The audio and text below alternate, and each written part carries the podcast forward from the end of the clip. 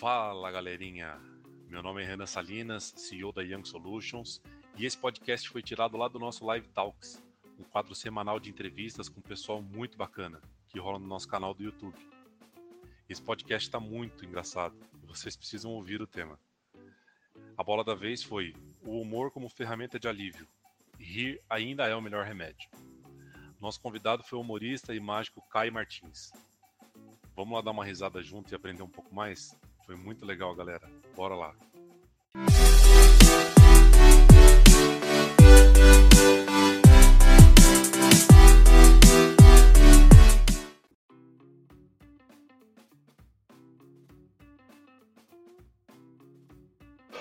Vamos chegando, pessoal. Compartilha aí com a galera. Agora eu tô vendo, Caio. Deu? Glória! sim. Fala, Renan, beleza? Tudo bem, e você? Como é que tá? Bom, tá bom o áudio? Tá dando pra escutar? Perfeito, cara. Boa. Cara, sempre dá esse erro. Não sei o que acontece. Toda vez que eu entro no Instagram fazer live, trava e ninguém consegue me ver. Aí tem que ficar esse sacrifício. É, mas não é a primeira vez, viu? Já tinha acontecido, não sei porquê. É, sempre acontece. Tá sempre acontecendo isso. Deixa eu ver se o cabelo tá bom. Boa. É, eu já dei a conferida aqui já também, ó. Aí eu descobri que o Instagram não faz milagre, não. É, por um filtrozinho, por a luz que já fica bom. E aí, Renan? Tá em Bauru ou tá em São Paulo, Caio? Eu tô em Bauru agora, que quando começou essa quarentena eu já tava ligado que não ia ter o que fazer lá, porque fechou o show, não tinha porque eu ficar lá. Então eu já peguei, já saí de Bauru, vim pra, já saí de São Paulo, vim pra Bauru ficar com a esposa, que ela já tá bem arrependida disso. Mas tá bem, tamo indo aí nessa quarentena aí, casamento feliz. Show de bola. Um casamento saudável, né, Caio? Nossa, tá maravilhoso. É, Agora que eu tô descobrindo o que que é o casamento de verdade, né? Porque eu sempre morei em São Paulo e em Bauru. Aí eu ficava, tipo, nessa viagem, tipo, indo e voltando. Fazia show em São Paulo, aí quando não tinha show, voltava pra Bauru, ficava aqui. Aí, pra ela, era o casamento feliz, né?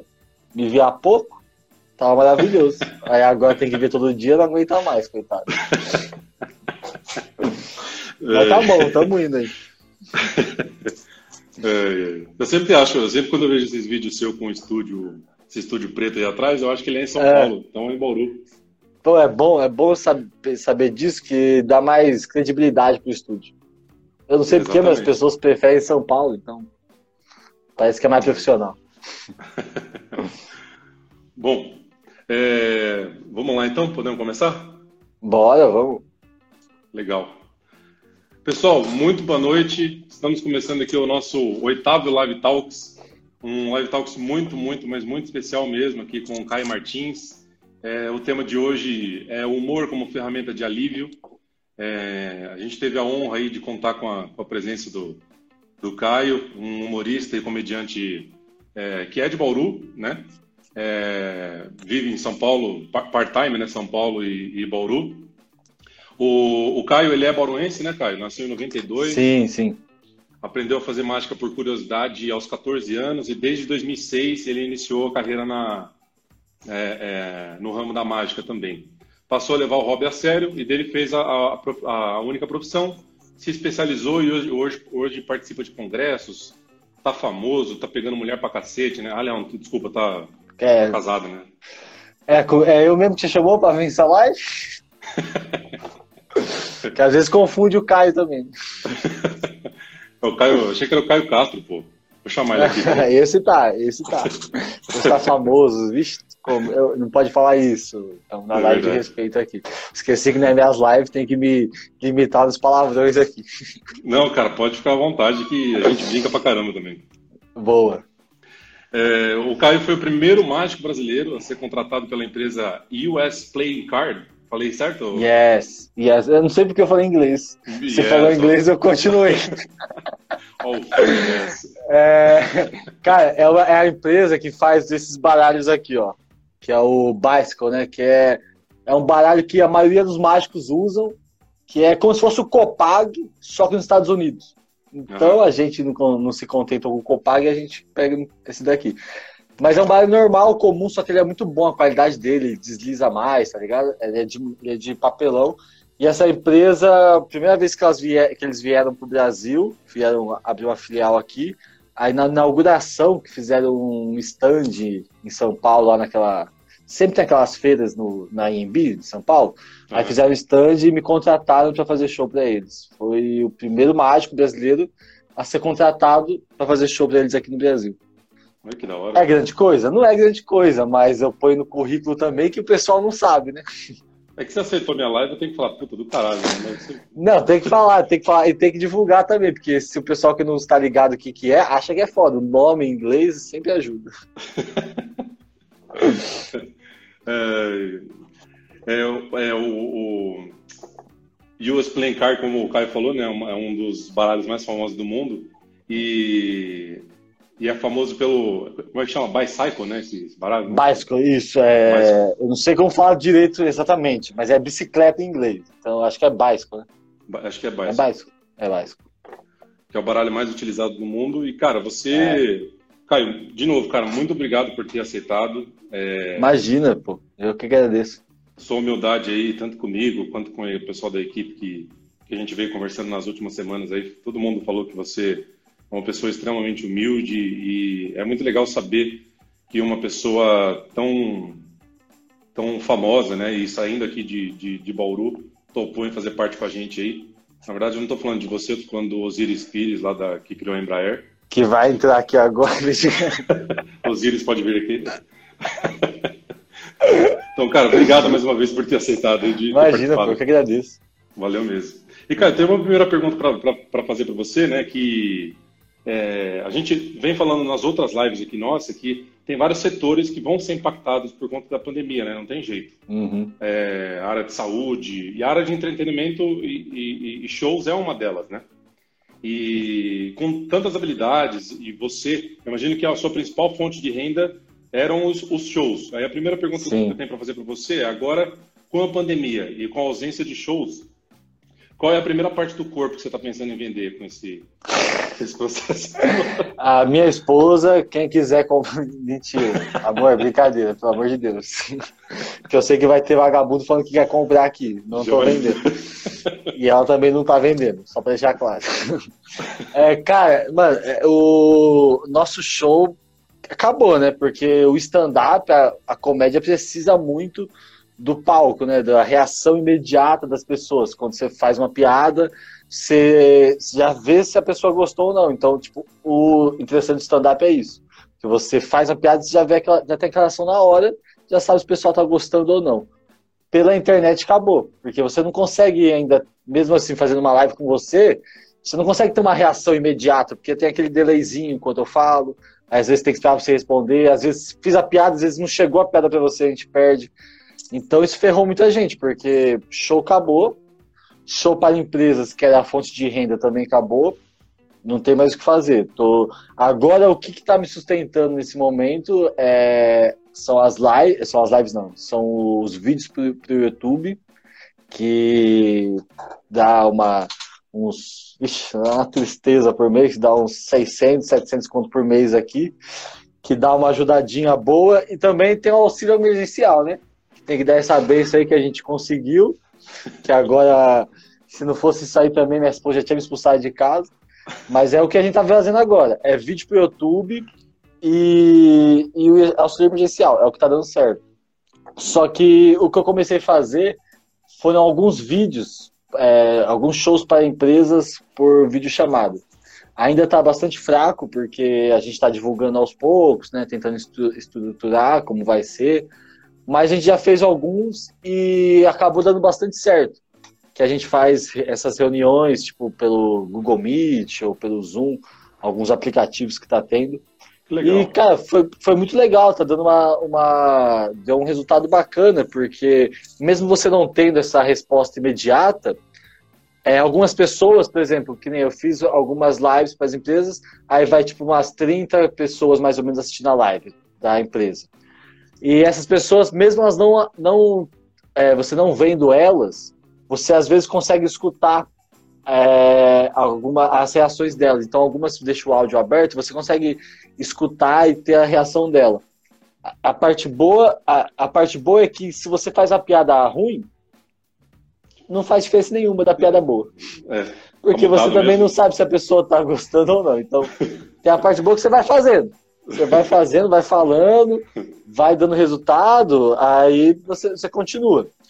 Então tá dando meio que certo fazer desse jeito. Estamos tentando estruturar para ver se a gente vai conseguir fazer mais shows assim, né? Mas a gente conseguiu fazer alguns, foi dando meio certo. Mas os meio do stand-up, do teatro, do. Cara, isso foi muito afetado. Eu ainda tenho bastante. Como posso dizer? Tenho bastante. Eu consigo fazer várias coisas, porque como eu faço mágica, eu consigo ainda entreter de um jeito um pouco melhor fazendo a live. Agora tem muitas pessoas que, muitos comediantes, muitas pessoas no teatro também, que não têm a mesma oportunidade que eu, não vai conseguir entreter com, só com a piada, ou só com a mágica, ou só com a mágica, não, só com algum, alguma piada, entendeu? Fica um pouco mais difícil. Então, eu ainda tenho essa, essa vantagem aí, né? E, tá me ajudando. Inclusive, inclusive, eu até ia te perguntar isso, cara, que eu achei curioso. Eu, das vezes que eu vi, né, eu, eu acompanho alguns stand-ups, é, esse conceito de misturar a mágica com a comédia é, é, muito famoso nos Estados Unidos, né? Aqui é muito pouco difundido, sim, né? Sim, é. Esse, esse conceito veio de lá, né? De lá sempre teve, tipo, uns mágicos comediantes lá, é muito forte. Na verdade, a mágica nos Estados Unidos já é uma coisa muito forte. Porque, por exemplo, aqui no Brasil, se você normalmente, quando as pessoas perguntam, ah, cara, o que, que você faz? Ela fala que eu sou mágico, a tendência da pessoa é dar risada. Ela primeiro ela ri, como, tipo assim, meio deboche, como se eu tivesse fazendo uma zoeira, que não é realmente a profissão, como se fosse só uma brincadeira. Aí quando eu faço alguma coisa e mostro que eu realmente trabalho, aí a pessoa fica, caramba, que legal, nossa. Aí a pessoa se impressiona, ou quando eu faço uma mágica, aí a pessoa fica, caramba, ele é realmente um trabalho, é realmente um negócio dele. Mas a primeira impressão é, nossa, que legal, hein? Vou chamar meu filho aqui de dois anos pra você fazer alguma coisa para ele. É isso. Só que nos Estados Unidos, quando você fala que você é mágico, a, a reação das pessoas é caramba, que coisa incrível. Tipo, é como se fosse uma profissão muito nobre lá, né? Eu digo isso não porque eu já fui lá e sei, mas digo isso por conhecer mágicos e amigos que moram nos Estados Unidos que foram para lá e me contaram como é a diferença de tratamento lá, tal, desse jeito. E pode falar, pode falar, que eu não, esqueci é... a pergunta. eu, ia, eu ia fazer uma pergunta que eu acho que meio que retórica você sabendo todo, tudo isso, que é, principalmente tendo contato com a galera de lá, você já se imaginou indo para lá? Já pensou em ir para lá? Cara, muito, muito, muito. Porque assim, antes é, mudou um pouco o pensamento, né? Antes eu pensava muito em ir para Las Vegas fazer o show. Que Las Vegas é meio que o sonho de todo mágico ir para lá. Que um dos principais motivos é que Las Vegas não tem criança. Por isso que a gente tá doido para ir para lá. É o melhor lugar pro mágico. Mas todo mágico tem esse sonho de ir para Las Vegas. Depois de um tempo trabalhando com isso, meu sonho não é para Las Vegas mais. Agora, meu sonho é realmente tipo ir para fora. É, não tem um lugar específico, mas é ir para conhecer e melhorar o material, melhorar a vivência, melhorar tipo como agudos, fazer show. Tipo o quê? Agudos. Quase, quase, um pouquinho mais longe, assim. É, né? Um pouquinho entendi. mais, tipo, Zona Leste de São Paulo. Mas Legal. a gente tem, tenho, tenho, essa vontade de ir pra fora, tipo, mais para aprender mesmo. Não tenho vontade de viver lá, de morar lá, porque eu gosto muito do jeito que, que eu faço shows aqui, do jeito que acontece a cena da comédia, a cena do stand-up aqui em, em, no Brasil. Então eu gosto muito. Não sei como é lá fora ainda. Por exemplo, o Rafinha Bastos, que é um dos, o cara que começou o stand-up aqui no Brasil, né? Não foi o primeiro, tinha vários antes dele mas é um dos caras mais famosos que começou stand-up. E ele parou um pouco a carreira aqui dele no Brasil para fazer nos Estados Unidos. E, tipo, eu acompanho bastante ele, então eu vejo, tipo, como é mais ou menos o que ele tá fazendo lá, qual que é a ideia. É uma coisa que chama muita atenção, porque lá o stand-up, a comédia é uma coisa, tipo, muito valorizada e é uma coisa muito grande, assim, né? Tipo, é como se fosse um. É, é um mercado que já existe há mais de 60, 70 anos, entendeu? Então, tipo, é uma coisa doida. Aqui no Brasil, começou stand-up há 5 anos, 10, 12 anos Acho atrás. Acho que coisa de 10 anos. É, pouquíssima coisa. Então, tipo, a gente está aprendendo demais aqui ainda. É. E, e, você começou primeiro a carreira de, de mágico, mágico. ou de, de, de mágico?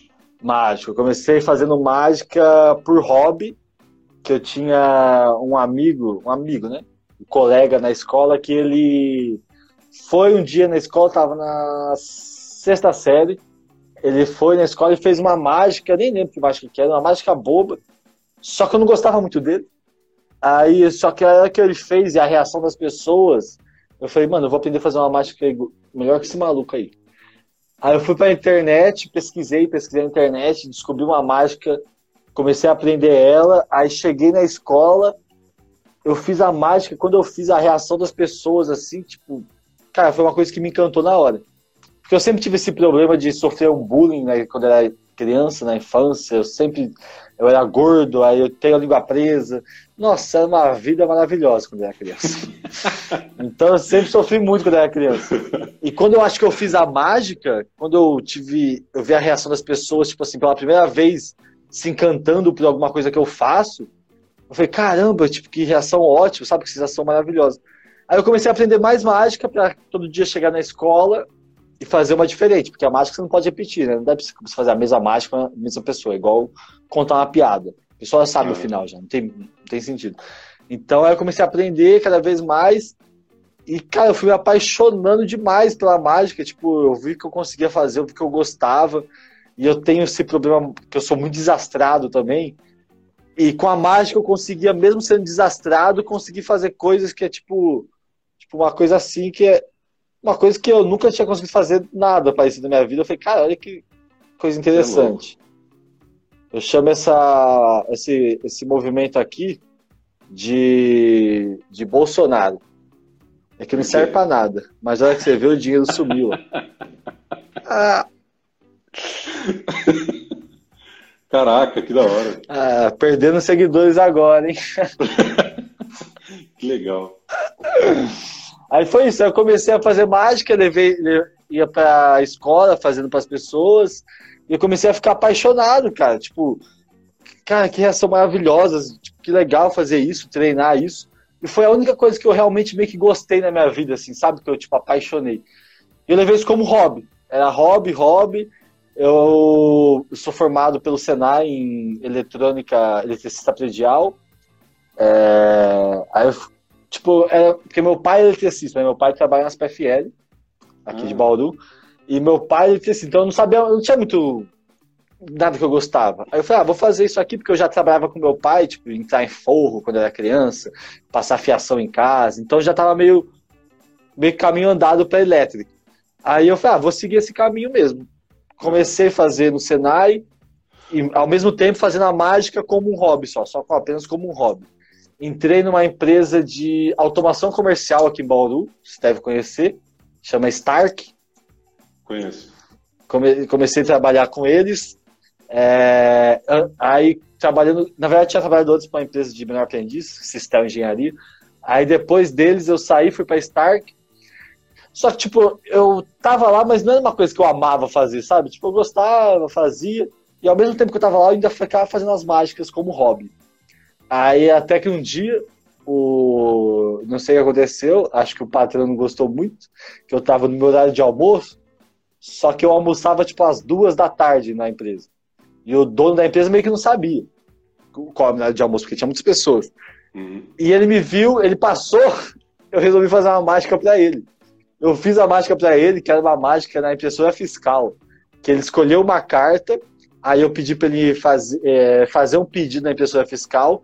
Aí na impressora fiscal, quando ele fez o pedido, saiu a carta que ele escolheu. Saiu tipo. Saiu escrito lá. A impressora fiscal, para quem não sabe, é aquela impressora que tira nota fiscal, né? Entendi.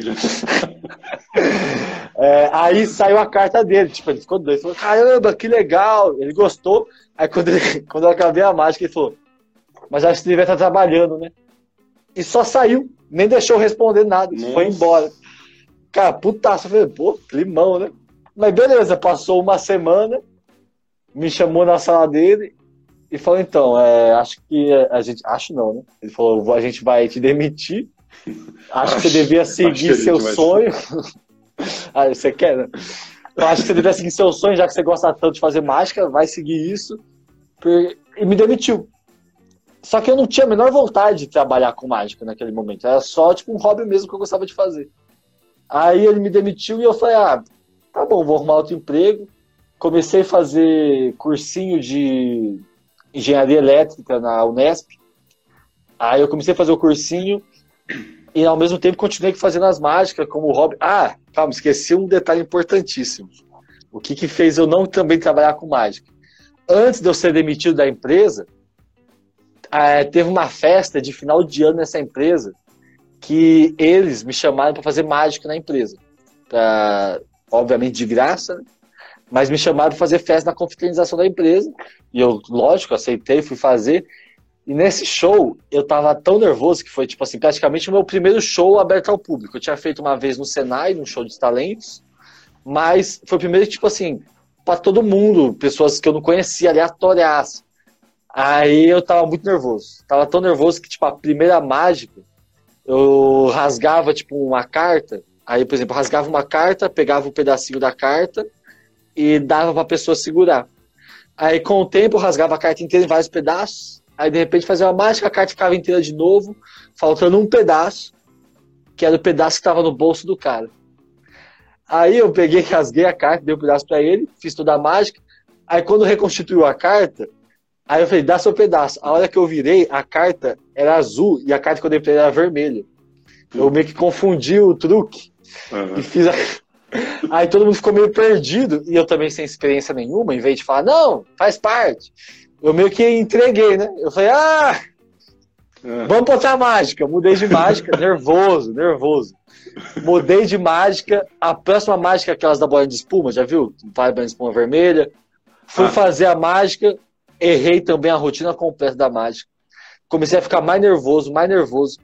O dono da empresa, que foi esse mesmo cara que me demitiu, na segunda mágica que eu errei, ele levanta e fala assim: Eu não vou ficar aqui assistindo isso, não.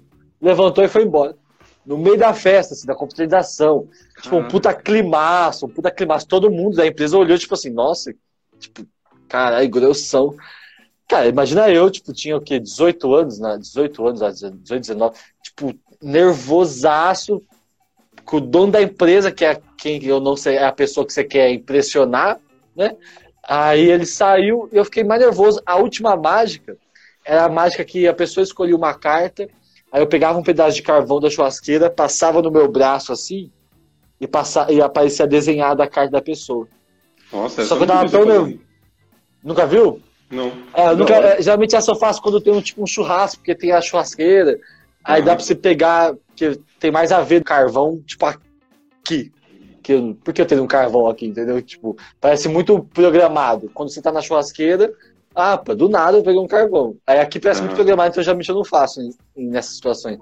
Aí eu peguei o carvão, fui passar no braço, eu tava tão nervoso e suado que eu tava molhado. Tipo, o braço todo molhado, suado. A hora que eu passei o carvão, não aconteceu nada. É a mesma coisa passar o carvão na água, entendeu? Tipo, não aconteceu nada. Tava... Uhum. Cara, acabou. Depois disso, eu fiquei, tipo, um ano e meio, mais ou menos, sem fazer mágica. Que eu fiquei, tipo, muito chateado com a situação de, tipo, cara, achei que aquilo não era pra mim, fiquei malzão, malzão mesmo. Como não ficar, né? É, exatamente. Aí eu comecei a fazer cursinho na Unesp. Que foi, aí, depois ele, aí depois disso, tipo, ele mandou embora comecei a fazer cursinho na Unesp e uma amiga minha que fazia cursinho junto comigo lá, sabia que eu fazia mágica e todos os dias enchia saco para fazer mágica para alguém. Todos os dias. Falava, ah, faz uma mágica, faz uma mágica. Só que eu nunca fazia, até um dia que eu fiz, e cara, depois tipo, de um ano e meio, olha que eu fiz aquela sensação de novo, sabe? Das pessoas impressionadas e de eu gostar, aquela adrenalina voltou com tudo, assim. Aí eu comecei a fazer, eu falei, cara, eu amo muito isso, por que, que eu parei de fazer isso? Aí eu continuei fazendo. Aí eu voltei e não parei mais de fazer. Aí começaram a me chamar, tipo, uma, uma, uma tia minha, tia, tia prima, sabe? Ela me chamou, uma, da parte rica da família, ela me chamou para fazer show para aniversário de uma priminha minha. No aniversário de 10, 12 anos dela, não lembro. E nesse aniversário ela me pagou acho que 600 reais na época, alguma coisa assim. Caramba. E, cara, eu ganhava, já é uma, tipo, já é uma feira emergencial. Exatamente. Eu ganhava 700 no, na empresa para fazer, para ficar das 8 da manhã até as 6 da tarde todos os dias. Quando eu ganhei 600 para fazer show, eu falei, o que? Dá para ganhar dinheiro com isso? Nossa, ganhar dinheiro fazendo o que eu gosto? Não, não tem por que fazer outra coisa. Aí eu comecei a investir de verdade nisso. Falei assim, bom, vou fazer isso. Se eu arrumar outro emprego, eu, eu vou. Se eu não arrumar, eu vou continuar fazendo isso. Aí, tipo assim, cara, parei de me preocupar com as coisas, parei de ir atrás de entrevista de emprego, tanto que, tipo assim, ia fazer umas entrevistas de emprego, meio cagando, sabe, pra entrevista? Tipo, ah, vamos fazer. Falava tudo realmente a verdade. E o mais. Agora, o melhor... agora, já, agora já sou mágico mesmo? Exatamente, eu falava que eu estava fazendo mágica, contava tudo. E o melhor, que todas as entrevistas de emprego que eu fiz, depois que eu desisti de trabalhar com outra coisa, todas me chamaram para trabalhar. E antes, quando eu ia querendo trabalhar, eu não passava em nenhum. Puta que o pai. Cara, não passava. Eu acho que talvez a confiança, né? Tipo, aquele é. medo que você perde, porque você não tá mais preocupado com aquilo. Sim. Cara, eu falava, tipo, não, eu tô fazendo mágica, eu gosto de fazer isso, é, desse jeito. Acho que você, como não tava preocupado, aí as pessoas começaram a me chamar, só que aí também chamou o quê? Pra Pascoaloto, que eu também não era o sonho da vida de ninguém. Se você tá na Pascoaloto e trabalha, se você trabalhar lá, me desculpa, tem que fazer, sua vida tá difícil também. Agora aí me, cham... me chamaram pros lugares, tipo, tinha uma empresa que veio de fora para fazer automação comercial também que me chamou, só que, tipo, eu não tava mais com vontade de fazer isso. Eu tava muito afim de, tra de trabalhar com mágica. Aí eu continuei, falei, cara, vou fazendo isso, fazendo, porque eu achei que ia ser fácil. Aí hora que eu comecei que eu vi que é, tipo, muito mais difícil que eu pensava, assim, que, tipo, é legal, beleza, é muito fácil, tá, eu, o show pra mim é a parte mais fácil. Tá lá e fazer o show acaba sendo a parte mais fácil. O mais difícil é você viver. É o resto, né, que é você ter show, ter empresa e até hoje eu faço isso sozinho. Tipo, eu nunca tive uma, uma empresa para me vender. É, alguém. Hoje em dia eu tenho produtores que tem uma produtora que me vende, ela meio que faz na verdade, tipo assim, não tem, nem, não tem nem como falar que ela me vende muito, porque assim que eu comecei a trabalhar com ela, começou a quarentena. Então, tipo, a gente nem, nem trabalhou praticamente. Mas eu tive alguns produtores antes que faziam mais a parte do. do. o passivo, né? Que era tipo, só receber ligação, ah, tá. é, fazer os contratos tal, mas não ia atrás de show. Então, tipo assim, minha vida inteira ir atrás de show, vender show, sempre foi eu, sempre fiz tudo sozinho. Tanto ah, filmar, legal. editar vídeo. Eu sempre fiz tudo sozinho, sabe? Você que edita Agora, também? Tudo, tudo. Edito, gravo. Agora nessa quarentena ainda, vixi, meu Deus do céu, não tá. Não consigo. Teve uma época que eu pagava. É, cheguei a pagar o meu primo para fazer as edições para mim. Só que sabe como é a família, né? A família não tem responsabilidade nenhuma o vídeo tinha que estar pronto às 7 num dia, estava pronto uma semana depois só. Aí começou a não dar muito certo. Aí eu comecei e voltei eu mesmo editar, porque eu sei editar. Só que é uma das coisas mais chatas que existe. Nossa, editar vídeo é muito chato, dá muito trabalho. Nossa, mas por enquanto estamos aí, né? Fazendo isso aí. Aí foi assim, foi assim que eu comecei na mágica. Aí depois, depois de começar na mágica, desse jeito, eu fiquei acho que ó, faz uns 13 anos mais ou menos que eu faço mágica. Eu fiquei mais ou menos uns, uns 4, 5 anos aqui em Bauru. Aí eu percebi que eu tinha que ir para São Paulo para fazer isso, para trabalhar com isso. Se eu quisesse realmente viver disso, eu teria que ir para São Paulo. Não teria o que fazer, porque dava para ver, tipo, os comediantes começou a aumentar o stand-up, começou a aumentar tudo. Aí eu mudei para São Paulo e quando eu mudei para São Paulo, eu vi que para eu entrar no meio do stand-up, eu teria que fazer o stand-up. Eu não fazia stand-up ainda, eu fazia mágica com comédia, mas não eram minhas piadas, eram umas coisas meio copiadas. Aí quando eu mudei para São Paulo, eu comecei a, tipo, a realmente fazer stand-up, mágica, e agora eu tô aí fazendo. Não consigo mais não viver sem fazer os dois. Eu percebi que eu gosto muito de fazer os dois, entendeu? Aí ah, então você começou, você começou a entrar no meio do stand-up porque foi um, um, um meio de vocês trabalhar com, com a mágica. Foi aí que você Isso. começou a misturar os dois. É, eu entendo porque eu, eu, que eu quando eu mudei para São Paulo, eu falei assim, meu, eu estar nesses bares, porque lá tem muito bar de comédia, tipo, não bar de comédia, mas tipo, tem vários bares que tem uma noite de comédia. Uhum. E eu falei, cara, pra, pra, eles me chamarem pra eu fazer esse show, eu não posso ir lá e fazer a mágica e as piadas de outros mágicos, porque a regra do stand-up é tem que ser original seu. Então eu comecei a criar. No começo eu usava uma coisinha ou outra, fazia, sei, pegando uma aqui, dando... Só que aí quando você realmente entra no stand-up e você começa a estudar, não só stand-up, mas qualquer coisa de artista, assim, quando você começa a realmente estudar e ver, você percebe que é muito mais gostoso você criar e você ter uma coisa sua do que você copiar. Porque, querendo ou não, toda vez que você faz uma coisa copiada, no fundo você sabe que aquilo não é 100% seu, entendeu? Você sabe que não, não é mérito seu.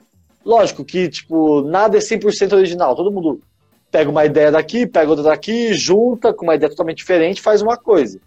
Mas quando você realmente faz isso, cria do que. Porque o que acontece muito da mágica é isso. O cara vê uma mágica que é, ah, vou pegar a moeda, vou por aqui, se eu contar até cinco, sobe. Tá, sumiu. A pessoa faz a mágica exatamente igual. Ah, se eu contar até cinco, sobe. A pessoa não pensa nem fazer. Se eu contar até três, sobe. Ela não tá nem aí. Ela vê e faz igual. A meio que a cultura da mágica é isso. Uhum. Tanto que vem de insight, vem de mágicas com a rotina com a fala que você tem que falar. E, tipo, o stand-up é totalmente longe disso. Aí eu comecei a entrar no stand-up e falei, caramba, na verdade, a mágica que tá errada. Tipo, a, tinha que ser tudo original. As pessoas têm que. Tanto que você vê, tipo, os melhores mágicos, as pessoas que se destacam, são pessoas que realmente têm o seu estilo, né? Sua originalidade. Que é por isso que eu não tô com sucesso ainda. Mas estamos indo, hein? Cara, eu acho muito legal essa, essa junção que você fez, né? Eu, eu, eu já fui também para os Estados Unidos, mas nunca vi é, show lá, mas eu acho muito legal, cara. E então eu não sabia dessa história sua é, que você está falando, né? Como você era uma das perguntas que eu ia fazer e você já respondeu, né? E como você é, fez a junção do, do, dos dois, né? Das duas frentes. Mas então a gente, você pode falar que você meio que, que você é um cara engraçado, né? Todo mundo te acha engraçado. Ah, não, eu, não é eu racho o bico com seus vídeos. Eu dou muita risada quando você é, vai fazer a mágica e você fala pro cara. É, é, coloca o dedo quando precisa parar o baralho, aí você passa o dedo na pessoa. Ah, sei, é, eu adoro essa piada. Aquela piada é muito legal. Piada. Eu gosto então, assim, você é um cara. Tem um pouco de é medo um quando faço com. Com menina? É, fico meio preocupado às vezes, de achar que é assédio. E vai que tem namorado também na plateia, né? É, não, isso é de medo, porque quando tem namorado, eu gosto mais.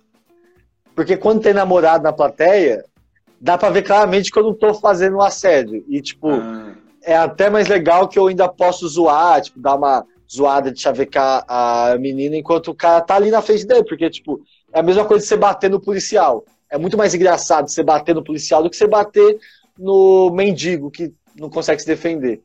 É a mesma coisa, você chavecar e zoar a menina no palco enquanto o namorado dela tá ali, acaba sendo muito mais engraçado. Então eu até gosto quando tem. E me livra também de não apanhar em casa. então pode, pode dizer assim que é, sua, sua, sua profissão originária foi o, o, foi ser mágico e pode, pode dizer que você aprendeu a ser comediante no decorrer do, do tempo? É, na verdade eu aprendi os dois, né? Tipo, os dois eu aprendi, porque as pessoas falam muito dom, né? É dom, é dom. Eu não acredito muito em dom. Não sei dizer exatamente se existe ou não, assim, porque às vezes quando eu discuto isso com alguém, às vezes as pessoas falam, ah, tá, você pode. Eu acredito que não existe, mas aí alguém me fala, e a pessoa que tem mais aptidão em habilidade da mão, porque a genética dela faz isso, tal, a pessoa, sei lá. Então tem, tem meio que essa história. Só que, por exemplo, eu acredito que tudo que você consegue, que você quer aprender e se dedicar, você vai. Que nem eu quis aprender a fazer mágica, eu falei, cara, eu consigo fazer isso. Vou aprender e vou fazer. Na verdade, a mágica eu ainda achava que eu achava que não conseguia. Tanto que eu via os mágicos, as pessoas fazendo, eu falava, mano, isso é impossível. Eu posso treinar o que for, que eu não vou conseguir fazer essa coisa que esses caras fazem. Só que aí depois aprendendo, eu falei, cara, eu consigo. Um bagulho que é impossível que eu vi os mágicos fazerem, hoje eu faço, tipo, tranquilo. Que é uma das coisas que eu mais gosto é isso aqui, ó. Isso aqui, que é fazer aparecer cartas. Foi isso assim. que ensinou no vídeo do. Nossa. Muito louco isso, cara. Essa aqui, por exemplo, eu olhava os caras fazendo essa mágica e falava, meu, é impossível fazer isso. Aí quando eu aprendi, eu falei, cara, eu consigo. cara, se eu consigo fazer isso, eu consigo fazer, fazer qualquer coisa, eu consigo aprender qualquer coisa. Aí eu fui, aí eu percebi que, tipo, tudo que eu quiser, se eu me dedicar realmente, eu vou conseguir fazer. Posso não ser o melhor. Ah, quer tocar violão? Eu vou tocar violão. Se eu quiser ser o melhor do mundo, tipo, nisso, eu vou ter que me matar e me dedicar do jeito para ser o melhor do mundo. Eu quero aprender só para saber tocar, então eu vou só saber tocar. Tipo, é meio que foi isso que eu fui meio que fazendo. Aí o stand-up, eu falei, cara, eu quero aprender a fazer stand-up. Porque eu ouvi os caras fazendo stand-up falei, não, tem que nascer sendo engraçado. Porque eu, não, eu nunca fui. Eu não me acho uma pessoa engraçada, entendeu? Eu fui meio que, que virando, assim, sabe? Tipo, eu nunca, eu nunca fui uma pessoa séria. Eu sempre brinco, sempre zoo. Tanto que as pessoas falam que eu sou idiota. Então, tipo, com o tempo eu fui vendo, cara, não me sinto uma pessoa idiota. Eu faço idiotice, mas eu não me sinto por dentro uma pessoa idiota. Aí eu fui meio que tentando entender o que, que era esse idiotice com a mágica, com a piada, sabe? Tipo, fui meio que aprendendo a fazer o stand-up. Aí eu vi que, tipo, cara, se eu estudar e me dedicar, eu também consigo fazer o stand-up. E aproveitar que é uma coisa que eu amo. Eu amo rir, eu amo ver as pessoas dar risada. Pra mim, uma das melhores coisas que existe é a piada. Então, tipo, cara, eu tenho que pôr isso na mágica. Porque eu nunca fiz mágica séria também. Eu nunca fui aquele cara que, que fala que realmente é um mágico, tipo, ah, o que, que você tá pensando? Oito de. Nunca fui esse cara, sério. Sempre fiz mágica uhum. zoeira. Que é até uma tática ótima para quando você erra. Porque se erra, ninguém sabe se é errado ou se você tá zoando também. Que é a melhor coisa. Mas foi basicamente dos, isso. Tô rindo dos comentários aí que a galera tá falando que é impossível fazer isso que você fez com, com baralho. Do, né? do baralho? Cara, essa mágica é uma mágica que eu faço no meu show, que é uma das coisas que eu mais, tipo, que eu fico doido com isso, porque era uma coisa que eu via os mágicos fazerem e eu falava, mano, isso é impossível fazer. Eu sabia como fazia, mas eu olhava aqui e falava, mano, não tem como fazer isso. E com a técnica, com a, aprendendo, dá pra fazer, qualquer coisa dá pra você fazer. Eu, não, eu sou dessa teoria, né? Agora se também está se é verdade ou não. Não, mas é, cara. Você, você tá falando aí que você tá trabalhando, né? Dando algumas palestras empresariais. Cara, tem muito da sua história, até mais do que eu desconfiava, né, do pouco que eu já havia conversado com a, com a Bruna, sua irmã. Uhum. É, tem, tem muita coisa aí que dá para extrair de coisa legal, cara. Superação, bullying, é, pô, força de vontade. Você tomou uma puta de uma pancada lá do cara, falou, o cara mandou você seguir seu sonho e ao mesmo tempo é, te demitiu, e, enfim. Cara, tem muita coisa legal que dá para extrair aí no dia a dia que a, a, própria, a própria disciplina em aprender, né? Por exemplo, eu, eu não tenho nada a ver com mágica, mas eu olho os seus vídeos lá. Tô, agora estou assistindo aquela série sua nova de. É, uma, uma mágica, mágica por um like? Um like, é. Sei. E aí eu vi aquela nova lá que você fez, pelo amor de Deus, cara. Lá pra mim é. De sumir a carta, né? É, puta. Pra mim é então, eu. Né? É engraçado você falar isso, tipo, de dar palestra, de falar as coisas, superação, porque eu nunca, nunca pensei nisso. Tipo, pra mim, tudo que eu vivi assim, tipo, foi foi coisa da vida, sabe? Ah, tinha que passar por isso mesmo. Por exemplo, cara, eu realmente eu sofria um bullying muito pesado quando eu era criança, só que eu não sabia que aquilo era bullying, que aquilo era pesado. Pra você ter ideia, por exemplo, tava todos os moleques na rua, tava todos os moleques na rua. Aí eles paravam, tipo, o mais rico lá, que era o Thiago, Thiago estiver assistindo, espero que você uma puta aqui, é, Aí tava o Thiago lá, aí o Thiago geralmente era o mais rico. O Thiago pegava e falava assim: vamos em casa jogar videogame? Cara, ia todo mundo na casa do Thiago jogar videogame. Aí todo mundo entrava, ele fechava o portão e deixava só eu pra fora. Sem motivo nenhum, tipo, não tinha acontecido nada, sem motivo nenhum. Aí eu, imagina uma criança, isso. O que eu fazia, eu ia pra esquina e ficava chorando. Aí ficava, tipo, malzão, mano. Todo, eu não tinha videogame, eu era pobre. Aí eu, todo mundo chorando, é, eu chorando na esquina, esperava parar de chorar, dava um tempinho, ia na casa dele de novo, tocava a campainha, Aí a mãe dele geralmente atende, né? Que geralmente a mãe atende a campainha. Aí eu, com a maior migué do mundo, falava, ah, o Thiago tá aí. E ela falava, ah, ele tá lá dentro com os meninos jogando videogame, entra lá. Aí o que, que eu fazia? Eu entrava para jogar. Aí eu entrava, jogava, porque a mãe dele meio que obrigava a jogar, né? Todo mundo tinha que jogar. Só que aí quando eu chegava lá, eu falava assim, ah, você vai jogar. Só que quando sair lá fora, você vai apanhar. Aí andava outra. Acabava de jogar, me divertia saia lá fora e apanhava. Isso aí era uma rotina do dia a dia mesmo. Caraca, Direto isso acontecia. Cara. Ou então, tipo, às vezes os caras estavam na rua, um zoando a mãe do outro, aí eu zoava a mãe de alguém, ou tipo, os, os caras zoavam minha mãe, eu zoava, Cara, todos paravam de zoar uma mãe do outro pra zoar só eu. Aí se eu retrucasse, apanhava de novo. Cara, era, era diário isso. Nossa, era, era quase toda. Cara, pelo menos umas três vezes por semana isso acontecia. Isso tudo aqui Só em Bauru, né? Isso tudo aqui em Bauru. Só que isso nunca foi uma coisa que me afetou assim, tipo, de verdade, sabe? De. Ah, meu Deus, eu tô. Eu não sabia. Pra mim era tipo assim, ah, a gente é criança, isso acontece com as crianças mesmo, tipo, pra mim era normal. Só que aí, eu, quando eu comecei a ficar mais velho, eu comecei a entender isso. E eu comecei a me afastar dos amigos. Aí eu comecei a ser uma pessoa mais isolada, assim, sabe? Tipo, de não. Tanto que os amigos da rua de, de Bauru, eu parei de sair. Teve uma época que eu parei de sair, parei de conversar com eles. Hoje a gente tudo é amigo ainda, tipo, tem, tá no grupo de WhatsApp, conversa. Os malucos, a gente fala sobre isso, que os malucos me zoam. Aí eu pergunto pros caras por que eles me batiam tanto. Eles falam, não sei, mano. Dava vontade. Os caras, ninguém sabe quem batia. Os caras batiam. Não tinha critério. É verdade, pergunto pros caras hoje porque batia. Ah, você enchia o saco às vezes. Tipo, era só, só batia, entendeu? Tipo, não tinha um motivo real. Aí, tipo, cara, eu fico vendo, cara, como que antes eu não me importava com isso, entendeu? Tipo, pra mim, ela tanto faz, pra mim isso era a vida. Por isso que eu, é um dos motivos que eu nunca dei, nunca pensei em dar palestra, sabe? Porque eu nunca tinha visto isso como superação. Até hoje eu não dou palestra, não falo sobre essas coisas assim como uma superação, porque eu até quero falar sobre isso, sabe? Começar a falar mais sobre isso para ajudar mais pessoas. Eu não falava antes, não, é, nunca pensei muito em falar isso, porque eu não achava que eu tinha experiência suficiente para falar isso para alguém, tipo, tá, mano, quem que sou eu para tentar falar para uma pessoa o que, que é melhor para ele fazer na vida dele, o que, que ele tem que fazer.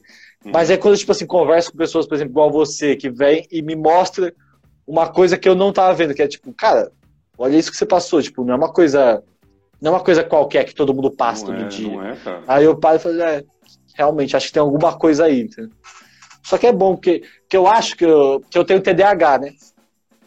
Que é transtorno de déficit de atenção e hiperatividade. Uhum. E, e eu geralmente eu nunca tô muito. Tipo, se eu tô conversando com alguém, a pessoa começa a falar comigo, a pessoa fala, ah, Caio, como que você. Como que faz pra chegar em algum lugar?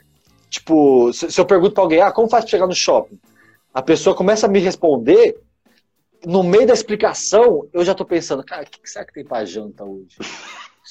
Eu já tô perdido, tipo, eu não consigo focar. Eu não sei o que acontece. É, é, eu tô falando que a pessoa some, assim, sabe?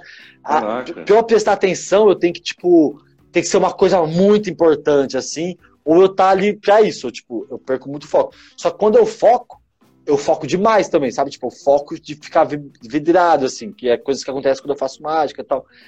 E eu acho que esse negócio ter TDAH me fez não ligar tanto para isso. Porque eu acho que quando eu apanhava, às vezes eu nem tava lá, entendeu? Eu tava apanhando e só pensando, meu, será que eles vão me bater amanhã de novo? Será que eu, amanhã eu posso ir pra isso? Tipo, eu, eu não me importava muito em apanhar, sabe? Tipo, eu chegava em casa, meu pai falava, chegar em casa apanhando, chorando, você vai apanhar o dobro. Aí eu chegava em casa nem chorava, porque ia apanhar de novo, então. Que é aquela cultura, né, do pai. Eu não sei que cultura é essa também, do pai, de bater quando chega em casa depois de apanhar. Não é, não é uma ótima coisa de se fazer, não. Eu sou, eu sou filho de pais separados, né? Então meu pai, ele não, não viveu com a gente desde de quando eu tinha sete anos, né? Então convivia mais com a minha mãe e com a minha irmã. E teve um episódio, inclusive eu já postei na, no meu Facebook também, acho que faz uns três anos que eu postei isso já, onde eu apanhei na rua e voltei para casa com meu óculos meio que quebrado, assim, porque eu usava óculos na época, né? Uhum. E aí a minha irmã, que inclusive ela tá aí na live, chama Bruna também. É... Ô, tudo bom, Bruna? Não vou... Esse nome é horrível falar porque tem aí. Minha irmã pegou meu óculos e ela falou: se você não voltar lá e não bater nele, você vai apanhar de novo de mim. E, velho, minha irmã é quatro anos mais velha que eu. Na época eu tinha, sei lá, sete anos. Ela falou de um jeito, cara, que ela ia, eu, ela ia me bater mesmo. Eu peguei voltei lá, lasquei o pau do cara. Então, realmente acontece esse tipo de coisa mesmo. Cara, olha que engraçado você falar isso, porque a minha infância toda, eu tenho duas irmãs, né? A Aline, que é a mais velha, que tem 31, 32, não sei direito agora. E a Bruna, que também não sei quantos anos tem agora, deve ter uns 29, eu acho. 30. Não sei. Mas tá nessa. E as duas sempre me defendiam. Eu apanhava na rua, aí elas iam lá e batiam nos moleques. é, basicamente essa é a minha vida. As duas ia lá e batia nos moleques, elas eram as mais velhas, né? Eu tinha, tipo, 10 anos, elas tinham 15 já. Então, uma vez, um cara que. Ele, esse cara, tem até um texto que eu conto sobre a história dele, que é, é realmente verdade essa história. Que ele me batia todos os dias. Quando eu saía da escola, ele ficava no caminho entre a escola até minha casa. Que essa história aconteceu o seguinte: o Renan, que é o Renan é meu melhor amigo, Renan, um dia a gente tava na rua, aí o Renan é, conhecia esse maluco, eu nunca tinha visto ele na vida. Aí o Renan falou: Caio, é, pergunta pra esse maluco por que que. Ele falou: é, pergunta pra esse maluco por que, que a mãe dele não vende paçoca, alguma coisa assim. Aí eu peguei eu falei, mano, não vou perguntar, não tem porque eu perguntar. Só que aí o Thiago, que era o, que era o mais velho, o, essa história é verdade. O Thiago chegou e falou assim: Ó, oh, Caio, se você não perguntar, eu vou te bater. Aí eu pensei, pô, vou perguntar então, né? Vou apanhar, Acha... né? É, vou apanhar aqui, pelo menos vou tentar com esse maluco que eu não conheço. Aí eu perguntei pra ele por que a mãe dele não vendia paçoca, aí ele falou, minha mãe morreu. Aí eu falei, é um ótimo motivo, né? Não dá pra Não, não falei isso. Mas eu. Aí, cara, esse maluco, ele ficou puto. Tipo, ele me bateu nesse dia, só que depois desse dia, ele sabia quem eu era, ele já sabia onde eu morava, e ele ficou durante todos os dias. Ele ficava entre a escola e a minha casa e me achava, cara. Eu desviava o caminho para ir embora, ele tava lá. Eu não sei, eu não sabia o que ele fazia. Eu desviava o caminho, ele me achava. Aqui, ó, ó, ó, o Thiago tá aqui, ó. O Thiago acabou de responder aqui no, ó, Thiago, THO. Esse aqui é o Thiago, mas esse aqui não é o Thiago que me batia, não. Esse Thiago. Ele, é o Coano? É o Coano? O Coano, você conhece o Coano? Conheço, estudei com ele. Então, pô. esse Quano era da infância, mas o Quano não me batia, não. O Quano era, era bom, o Quano era gente boa. Ele me defendia às vezes. Mas o Quano tava na. Um abraço, faz tempo que eu não vejo ele. Mas o Quano ajudava bastante na, na parte do bullying da fala, né? Que ele era bom em fazer apelido. Ele era o cara que colocava o fogo, né? Filho da mãe. Mas o quando, quando ele morava na frente de casa, ele era bastante amigo. É do preto aqui, ó. O pessoal já falou. William Waldes. O pessoal conhece. É do preto, arrombado. Ele me batia pra caralho. O preto, Diego, morto. O é, pessoal de Baú, o pessoal tudo conhece. Se vê na rua, pode bater neles por mim. Aí eu, eu apanhava todos os dias, chamava Júlio esse maluco. Ele, hoje em dia ele virou mendigo, esse cara. Nem é piada, não. Ele realmente virou mendigo. E ele me batia todos os dias. O, aí eu toda vez chegava em casa chorando, olho roxo, porque, cara, ele me via e dava um soco na minha cara. Tipo, sem motivo nenhum. Um dia ele pegou um saco de lixo e falou assim, cara, eu, é um absurdo essa história, é tão, é tão muito surreal. Tava eu, o Renan e o Júlio. Na esquina, o Júlio chegou com uma sacola de lixo, pôs na minha cabeça e falou assim, quem rasgar essa sacola vai apanhar. E eu tava sem ar, eu ia morrer. Aí eu peguei e rasguei a sacola. Aí ele falou, ah, rasgou a sacola? e me bateu. Olha que filha da frente. Desgraçado. Mas não dá pra falar que não é criativo também, né? Criativo, rapaz criativo. Aí eu, cara, eu apanhava muito esse maluco, muito. Aí eu, aí eu resolvi contar pro meu pai, porque, cara, eu aguentava apanhar, tava todo dia apanhando. Contei pro meu pai, é, meu pai falou, meu pai foi ele e minha irmã, na, meio que na, onde eu apanhava sempre, que é um ponto específico que eu apanhava. O ponto aí eles foram, apanhar? eu pude apanhar, eles ficaram, tipo, na outra esquina e falou assim, ó, olha que ele eu vou estar tá aqui. Porque quando o pai tá perto, você tem confiança, né? Você, você cria confiança quando seu pai você, tá perto. Você virou machão, né? É, mano, meu pai falou, se você não for lá e, e bater nele, eu vou lá, é, você vai apanhar de mim. Basicamente isso, alguma coisa assim. Eu não lembro exatamente o que ele falou. Aí eu. Não, não, desculpa, ele falou: se você não for lá e bater nele, eu vou. Você vai ficar de castigo, alguma coisa assim. Aí tá vendo minha irmã. Cara, eu falei, mano, é agora. Foda-se, meu pai tá aqui. Se eu apanhar, meu pai vem ser pai também, pô. Cara, eu cheguei lá perto do maluco, aí que eu cheguei perto dele, tive coragem não, comecei a chorar, saí correndo. a minha irmã foi lá e espancou ele. Espancou. Porque minha irmã nunca tinha ido bater nele. Minha irmã foi lá e espancou. Ele foi embora chorando pra casa dele. Aí depois desse dia ele nunca me bateu. Aí depois desse dia ele pode me bater, graças à minha irmã. E a minha covardia. Caraca, você apanhou Nossa, pra mas... cacete na infância, então. Cara, né? vixe, eu tenho muita história. Eu tenho, vixe, eu tenho a história do, do Bruno também. Vocês conhecem o Bruno Benio? É, o Bruno, hoje em dia, ele é bombadaço, enorme, assim, fortão. Na Nossa, época ele era enorme puta, também. cara. Ele morava ali perto de, da, da, minha casa, morava ali no, na Olavo Bilac, perto do Guedes. É, eu morava na Horácio Viscuia. A Horácio Viscuia era do lado. A Olavo Bilac era. A avó dele morava, né? Isso, e ele morava subindo a. Não, perto do, do, campo, do distrital, né? Isso, perto do campo é, ali. Esse mesmo. Se alguém tiver conhecer o Bruno aí também quiser. Não, não precisa espancar ele, não, que também já peguei a ex dele também, que já descontei também. Grande abraço, Bruno. É... Aí o Bruno, ele era amigo, cara, todos, a gente era tudo amigo, assim, a gente brincava, tipo, a gente. Só que acontecia? Por exemplo, o Renan. Renan era meu melhor amigo, porque o Renan morava perto de casa, então a gente sempre tava junto. Por exemplo, o Renan, ele não me batia. Só que quando chegava todo mundo, parece que ele batia pra fazer graça, sabe? Aí, o, quando, o Renan assim, também te batia? Renan batia também, Renan era meu melhor amigo. Só que o Renan ainda era mais próximo da minha idade. Eu apanhava dele descontando.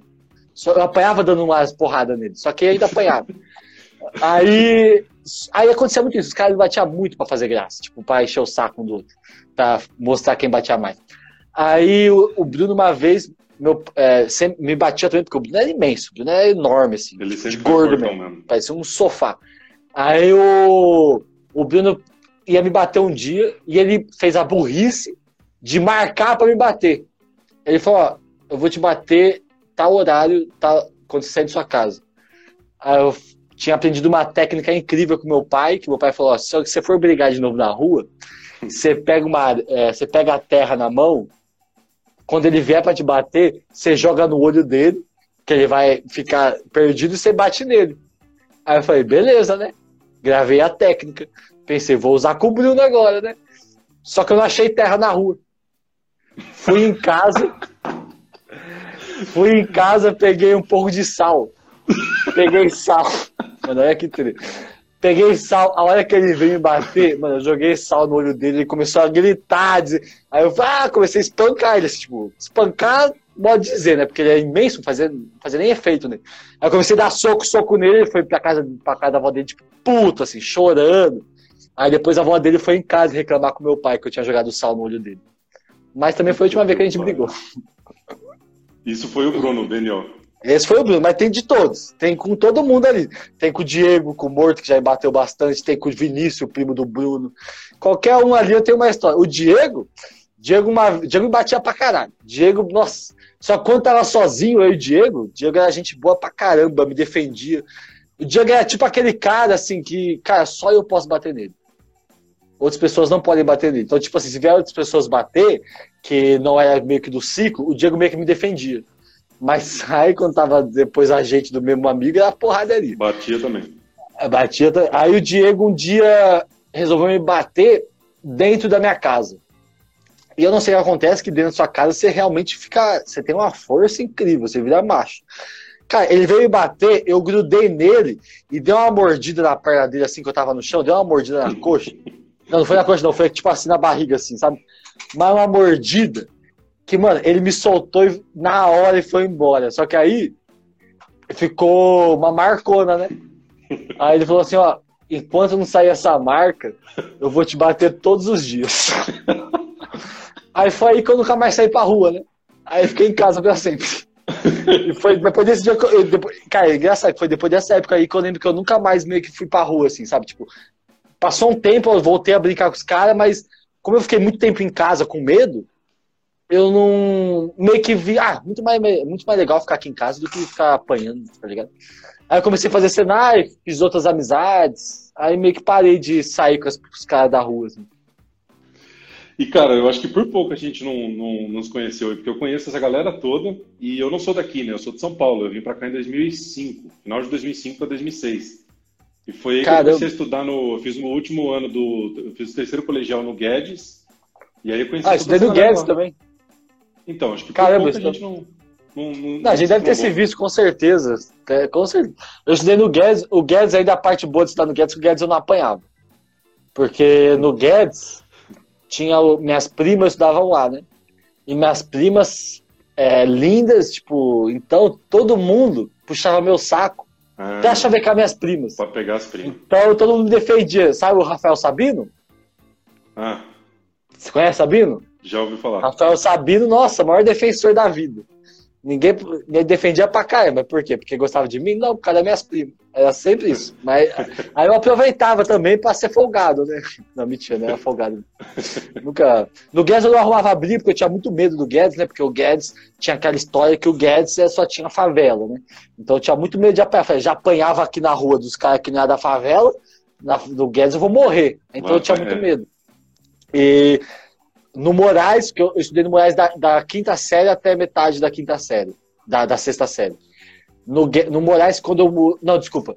Eu estudei no Guedes da quinta até metade da sexta série. Aí depois eu mudei pro Moraes, porque todos os meus amigos da rua que me batiam estudavam no Moraes.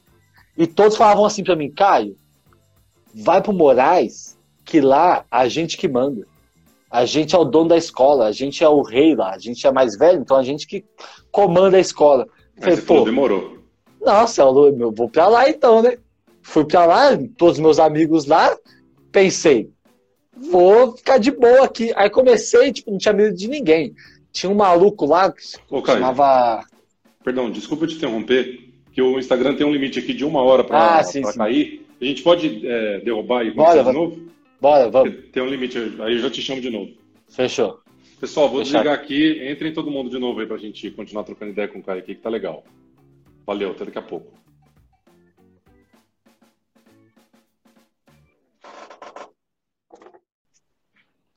Voltemos. Boa. Eu não lembrei que eu tava falando mais. Agora TDAH que eu te falei. Você tava. É. Mas você sabe o que eu estava pensando, cara, que o TDAH ele pode ter te ajudado também, né? Porque quando você aprende. É... Quando você precisa aprender alguma coisa nova, né? É preciso muita disciplina. Sim. O Bruno tá falando aí que você não, você não mostrou o pombo até agora. É, mostrar a rola pra ele já já. Cara, eu, eu vou falar a verdade, eu amo TDAH. Eu não então... acho que isso é um problema, tipo. Sim, tem um, tem um problema porque tem um problema quando eu não sabia que eu tinha isso, porque eu realmente achava que eu, não, que eu era meio idiota, assim, que eu não conseguia fazer. Hoje tenho certeza. Mas eu realmente achava que eu não tinha muita capacidade de fazer as coisas, porque, cara, eu não conseguia ler um livro, entendeu? Tipo, eu pegava um livro, tava, passou cinco páginas, tava na metade do, do livro, eu falava, mano, o que, que eu li? Eu não faço ideia do que, que eu li. Não sei que, eu não conseguia fazer nada. Porque eu não sabia o que era isso, eu achava que eu não conseguia fazer as coisas mesmo. Só que aí eu vi que tem um lado bom, que é. Você pode. É, quando você foca, você realmente foca, tipo, você realmente gosta daquilo, sabe? Que é uma coisa maravilhosa, que eu gosto muito disso. O pessoal tá pedindo um salve para Moçambique. Ah, salve para Moçambique aí. Cara, pessoal de Moçambique. É tá isso. internacional aqui, hein? Nossa. o pessoal tava perguntando ali na, nos comentários da outra vez quem que é. Se eu faço stand-up. Não, gente. Gente, eu, eu sou meu nome é Renan Salinas, eu sou CEO da Yankee, que é essa página que a gente está fazendo a live aqui com o Caio. Nós somos uma empresa de tecnologia aqui de Bauru e nós começamos com o que a gente está chamando aqui de Live Talks. E toda semana a gente está chamando uma, uma celebridade. E essa semana, infelizmente, não teve, teve que chamar o Caio mesmo. E... Tinha até tentado uma mágica agora para você, para esse momento que você me chamasse. Fala, ah, e aí tá o Caio. Tadã. E aí, toda semana a gente aborda um assunto diferente. Olha que da hora.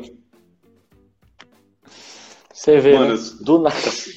Essa aí você vai mostrar no, no uma mágica por um like? Essa. Mostrar, né? Qual? Essa aí que você fez agora, é muito louco isso, cara. Ah, essa é maravilhosa, eu gosto muito dessa mágica. Essa aqui é. dá uma tossidinha, o pessoal acha que você tá com coronavírus, aí quando você vê é só carta. Aí todo mundo fica feliz. Mas uma mágica por um like eu vou fazer sexta-feira, gravei hoje. Sexta-feira, que é amanhã, inclusive. Amanhã, às sete da noite, eu posto uma mágica por um like. Que agora eu voltei a fazer esse quadro. Aquela da, de fazer a carta lá, eu já meio que aprendi a fazer o hang loose, agora só preciso treinar com a carta. Ah, de sumir a carta? Se vocês é. quiserem aprender mágicas, vai no meu canal. Porque, ah, outra coisa engraçada, né? Porque eu sempre fui muito contra a revelar mágica. Sempre fui contra. Só que eu, tipo, comecei. Que eu não gostava, porque eu achava que é um jeito muito baixo de você conseguir seguidor, de você. De você estar tá no YouTube. Eu sempre achei muito, uhum. um jeito muito baixo. Só que Parece aí eu comecei. Né? Isso. Só que aí eu comecei a mudar minha ideia quando algumas pessoas me falaram: Caio, como que você aprendeu a fazer mágica? E eu aprendi realmente pesquisando na internet no YouTube. E minha outra o outro pensamento que fez eu mudar minha cabeça é que é, existe muitos sites que vendem mágicas. Você pode, cara, qualquer coisa que você vai na internet, comprar mágica, você vai achar muito, muito mágico que é, vendendo mágica, muito site vendendo mágica. Eu falei, pô, os caras podem vender a mágica por um valor. Se pode vender, cara, a internet hoje em dia, o que o valor da internet é o que? A visualização. É o like. Esse é o preço da internet hoje em dia. Foi aí que eu criei uma mágica por um like, porque eu pensei, pô, então eu posso vender uma mágica por um like. Quem vai falar o valor sou eu. E aí eu pensei, cara, eu vou começar a ensinar umas mágicas, só que eu não vou apenas, tipo, revelar. Que eu vejo muitos canais que fazem isso, que pega, por exemplo, vai algum mágico, faz uma mágica na TV, e depois o cara vai lá, ah, revelando a mágica de tal mágico que foi na TV. Isso eu acho muito escroto, porque, tipo, hum. cara, você tá especificando, tipo, tá uma mágica do maluco que não tem nada a ver, entendeu? Aí eu comecei, eu comecei agora a fazer esses quadros ensinando técnicas minhas que eu já uso, mágicas que eu meio que aprendi a fazer de um jeito, hoje faço melhor, então, tipo, a técnica que eu usava antes eu meio que ensino. E acho que consigo agregar, não só pela aprender, porque a minha ideia não é só ir lá revelar.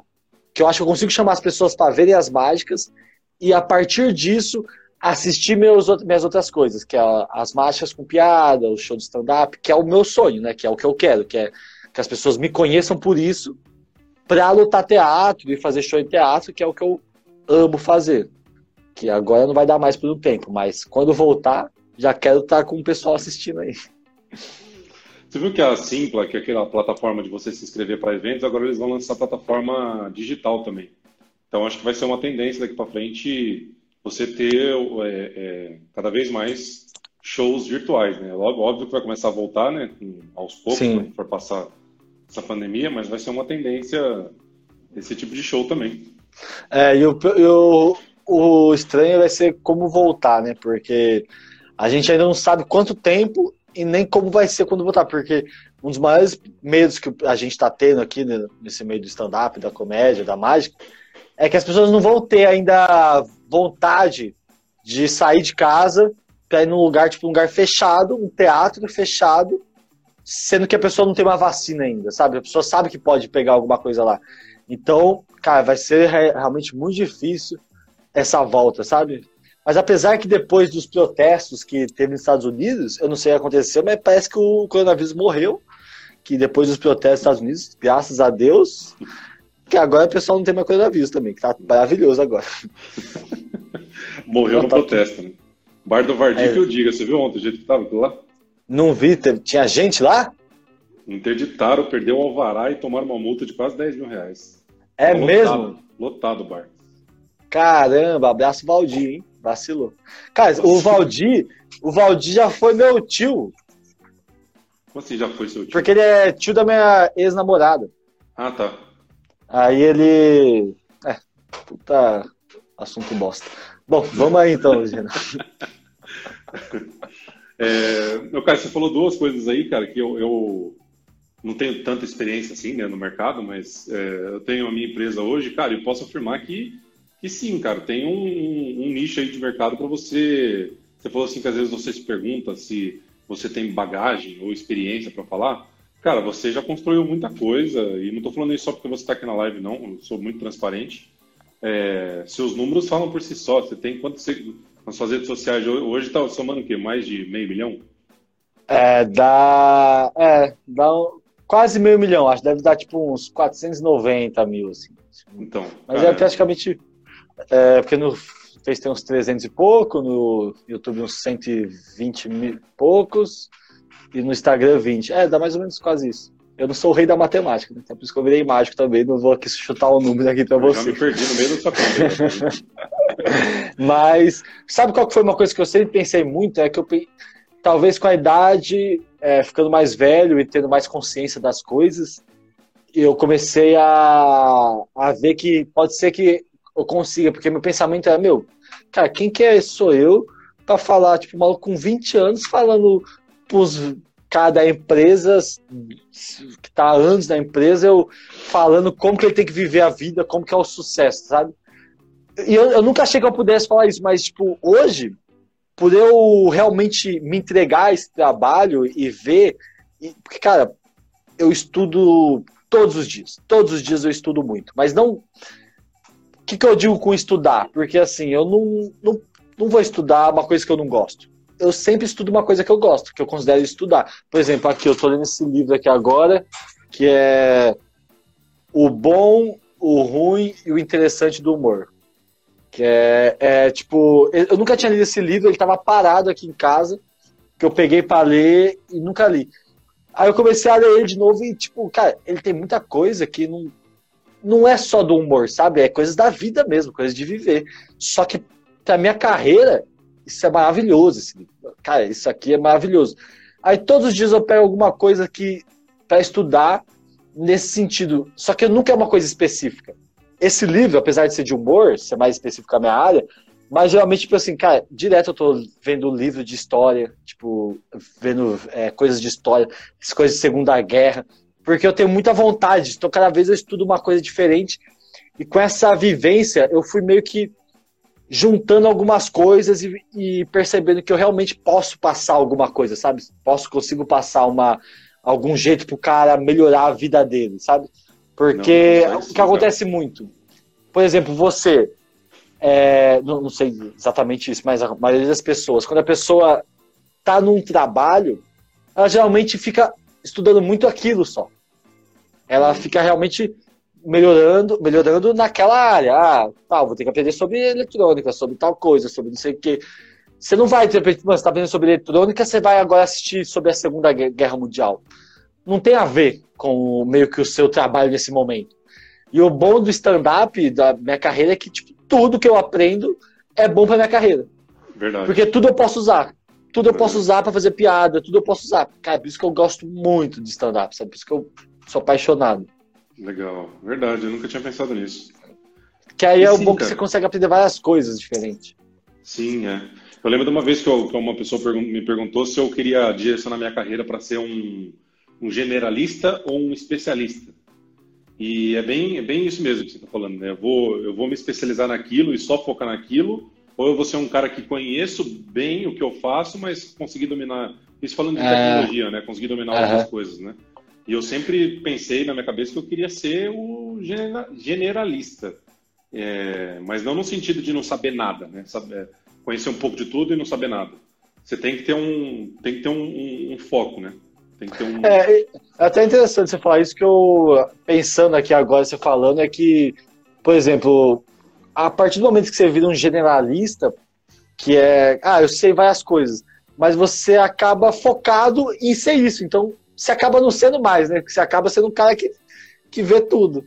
Só que eu sempre tive essa dúvida também de tipo, cara, o que, que eu tenho que focar?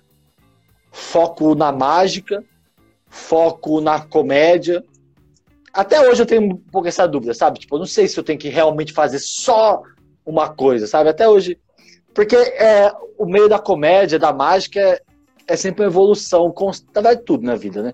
Mas, tipo, cara, antes, há dois anos atrás, eu achava que eu já, era, já sabia as coisas, tipo, de, ah, já sei fazer isso aqui, não preciso aprender mais isso. Aí com o tempo você fica, cara, não sei nada. Cara, o que eu sei de mágica, o que eu sei de comédia é zero perto tipo, do que existe aí no mundo, sabe? E é bom que você vai cada vez evoluindo, cada vez aprendendo, aprendendo. Sim. E é interessante, eu, eu, eu, eu me vi um pouco nessa sua história, porque eu, apesar dessa carcaça estragada, eu tenho 31 anos, né? Eu sou relativamente novo. É, o sol bate forte também. Tá, é, não, é o sol. e aí eu, eu, comecei a trabalhar muito jovem, né? Comecei com, acho que com 14 anos. E eu virei líder muito jovem, isso na área de tecnologia. Então, muitas dessas dúvidas que você está falando aí, eu já tive também, no, no sentido de. Caraca, tinha pessoas na minha equipe, ou que eram meus pares ali, que era 20, 30 anos mais velho do que eu, e eu, cara, incontáveis vezes que eu não, não pensava assim, é, que eu pensava no sentido, cara, por que, que eu tô falando isso que eu tô falando? Por que, que eu tô gerenciando uma equipe, sendo que, tipo, que, quem sou eu? Que bosta sou eu para estar tá direcionando Cara, alguém, sabe? É, é, tem que ter muita confiança pra fazer isso. Não é 14 tem. anos, 15, nossa, tem que ter muita confiança. É muito, é um qualquer qualquer deslize que você dá, o pessoal. Que é, que é o que eu, no palco acontece muito isso. Se você entra no show sem confiança, se você entra no palco sem confiança, cara, a plateia sente aquilo de uma maneira que ela, eles acabam com você. tipo, a plateia é, é a melhor e a pior coisa do mundo, assim. Porque se você tá bem, se você consegue fazer um show legal, cara, é uma delícia, você domina a plateia, alguém vai te zoar, você retruca, você não é dominado por eles. Só que se você é dominado, se você entra um pouquinho, cara, eles não tem dó, tipo, a plateia te humilha mesmo, de tipo, essas coisas de jogar, coisa em palco, tudo bem que hoje não é muito mais assim, mas tipo, essas coisas de zoar, é, você, vê, você vê a cara das pessoas, mas está no palco, aí você está fazendo uma piada, alguma coisa, e você vê alguém fazendo assim. Mano, você se sente muito mal. Aí isso é uma bola de neve, porque você está no palco, já. Pô, mas o cara não tá gostando. Aí você começa a pensar, começa a pensar, sua confiança vai pro inferno, assim. Um dos meus maiores desafios, assim, de que me aconteceu nesses últimos tempos foi que, cara, isso é engraçado, já faz 13 anos que eu faço mágica, que eu subo, faço isso na frente dos outros. E há um ano atrás, mais ou menos, um pouco menos, eu acho, eu me deu uma crise do nada de falta de confiança no palco. Cara, eu ia fazer as piadas, eu entrava sem postura, meio cabeça para baixo, só que eu não tava percebendo isso. Eu já entrava meio mal, assim, sabe? Tipo, eu falava, cara, por que, que o show não está indo bem? Cara, por que eu não tô conseguindo fazer as piadas? Aí com o tempo que eu fui, que eu fui, tipo, cada dia eu comecei a subir no palco, tentando melhorar uma coisinha. Falei assim, cara, hoje eu não vou me preocupar com piada nova. Vou me preocupar com a fala. Tal. Aí ia, dicção melhor. Ah, hoje eu vou me preocupar com a postura. Hoje eu vou me preocupar. Aí cada dia que eu fui ver, eu falei, caramba, realmente é a confiança. Entrar no palco com confiança e sem confiança, cara, são dois shows. Um show uma bosta e um show pode até ser horrível, suas piadas, suas coisas, mas, cara, a confiança já faz, tipo, 60%, sabe? É maravilhoso. Cara, muito. Olha, puta, que, que foda essa conversa, Caio. Porque, assim. Cara, gostei muito também. É, eu tô olhando aqui as. Eu fiz umas anotações aqui de algumas perguntas que eu ia fazer para você, e, cara, não fiz quase nada das perguntas que estavam planejadas, e a gente tá fazendo muita analogia da, das carreiras, né? Você tava falando do. do a, essa sua prova, né, que você tem, você tem seus treinamentos, que é você aí dentro do seu estúdio treinando, é, é e depois você tem a execução, que é o show, né? E eu uhum. fico fazendo uma analogia com o meu dia a dia, que tem, tem, o treino ali, que é o dia a dia, também no, na empresa, e depois eu tenho a execução, onde o, a, a plateia é meu cliente. Então teve muitas situações de eu entrar numa reunião e, e falar, cara, puta, hoje não, tá legal, não tô afim. No começo da minha empresa, eu, já contei várias vezes essa história, de que eu tinha que ir para São Paulo e às vezes eu não tinha dinheiro para ficar lá em São Paulo, então eu fazia bate-volta. Aí fazia reunião de 20 minutos e já voltava. Puta, era, era muito foda. E você falando isso, e eu tô fazendo analogia aqui, cara, é, é, é, muito legal, porque, tipo, essas técnicas que você falou, eu não tinha percebido isso, eu tô percebendo agora que eu também já, tipo, antes de entrar na reunião, eu falava, é, hoje eu vou focar, talvez, em explicar melhor meu produto, ou hoje eu vou é, tentar ser mais incisivo na fala. Então é muito legal fazer essa analogia. É, porque às vezes a gente. O que eu fazia muito errado é que, tipo assim, ah, tem que ser, tem que falar bem, tem que ter confiança, tem que fazer a piada, aí você aprende tudo e quer fazer tudo de uma vez. Só que, cara, o nervosismo de qualquer coisa, que o que você falou, cara, toda profissão acaba sendo meio que igual. Acaba sendo. Tem a parte do treino, a parte de fazer, a parte de executar. Então, hum. tipo, cara, você aprende tudo, você quer fazer tudo de uma vez, é muito difícil se você não treinou muito aquilo para você fazer tudo de uma vez. Aí com o tempo isso vai, cara, isso vai sendo. É, é, foi a chave, assim. Eu até queria fazer uma tatuagem, inclusive se tiver algum tatuador aí, quiser patrocinar a gente, eu queria fazer muito uma tatuagem aqui, que é como eu seguro, quando eu seguro o microfone, eu vou conseguir ver aqui ou aqui, porque vai ser onde eu consigo ver. Eu quero fazer uma tatuagem para me lembrar de quatro coisas que eu acho as coisas mais importantes quando eu estou fazendo show, que é a confiança, a postura, a dicção, que eu tenho a língua presa, isso aqui eu tenho que estar sempre. A dicção, para mim, tem que estar sempre. A dicção e a última, que é muito mais importante do que ser engraçado, do que fazer mágica, que fazer piada, que é ser, ser interessante. Isso eu aprendi com vendo um vídeo do Dave Chappelle, que é um dos melhores comediantes do mundo, assim, que hoje, hoje ele é um dos caras mais foda que existe, assim, no stand-up. Se alguém estiver assistindo aí, procura Dave Chappelle no, no, na Netflix, que tem vários stand-up lá. Cara, esse cara é incrível. E ele fala isso, que, tipo, não adianta você só ser engraçado se não for interessante. Então, tipo, ele fala que é muito mais importante ser interessante do que ser engraçado ou ser. ou, é, é ou só fazer a piada, ou fazer a mágica. E eu comecei a, a realmente buscar isso. Tipo, comecei a fazer piadas, comecei a tentar. Não tô falando que eu consigo fazer isso. Tô falando que eu, ah, eu, eu faço isso agora desse jeito. Mas eu já tenho isso na minha cabeça. Então agora eu comecei a querer fazer mais piadas e querer fazer mais mágicas que realmente seja uma coisa interessante que possa agregar na vida de alguém, sabe? Que possa fazer a pessoa pensar. Porque durante grande parte da minha carreira foi só, tipo, aprender e executar. Aprender uma mágica e executar. Aprender alguma coisa e executar. Aí agora eu falei, cara, eu quero fazer uma coisa diferente. Eu quero realmente mostrar uma coisa interessante que pode melhorar alguém, ajudar uma pessoa, sabe? Gostei que o Leão Bernardo falou assim, coitado. O cara já tá, deve estar tá falando, coitado, é do bullying que eu sofri. É. E falaram que no outro braço você tem que tatuar um moleque apanhando. Quem foi desgraçado por isso? O Cassino Ovation. Inclusive, acho que é meu pai. Boa! Tá certo. É... Cara, o que, que, que, você, como humorista, vê que, que precisa nesse momento de pandemia, incerteza, essa porra que não passa, que não sai vacina? Que, qual que é o, o, principal exercício? Eu gostei muito do que você falou das quatro coisas aí, talvez tenha um pouco a ver com isso, né? É, depois que seja anotado, depois você me manda no WhatsApp, por favor, que eu já esqueci tudo. Cara, Mas, resultado. Cara, posso dar conselho para essa quarentena é maconha. Brincadeira. Zoeira. É... Cara, então, é, é muito difícil você falar porque tem várias situações, né? Tipo, tem gente que não tem o que fazer, que tem que sair para trabalhar, só que tem uns desgraçados que não precisa sair, que não, e sai, que é o que eu falo, porque a pessoa que não precisa sair, ela sai e ela não tá nem aí. Porque a pessoa que, que não precisa sair, sai, é a pessoa que tá, que tá ao foda-se, que quer que tudo abre. E é o que eu, que eu penso que é o seguinte, porque, meu, oh, 99% das dos epidemiologistas, médicos do mundo todo, tá falando que, por enquanto, a solução é ficar em casa, é quarentena. Mas a dona Neide, do bloco 9 aqui, que tem cinco gatos, que a gente falou que não podia ter gato no condomínio. Ela acha que é melhor sair pra rua porque tem que todo mundo pegar logo, né? Pra voltar o grupo de troca de tapuar dela que ela precisa fazer. Aí é complicado também. Cara, eu, eu não.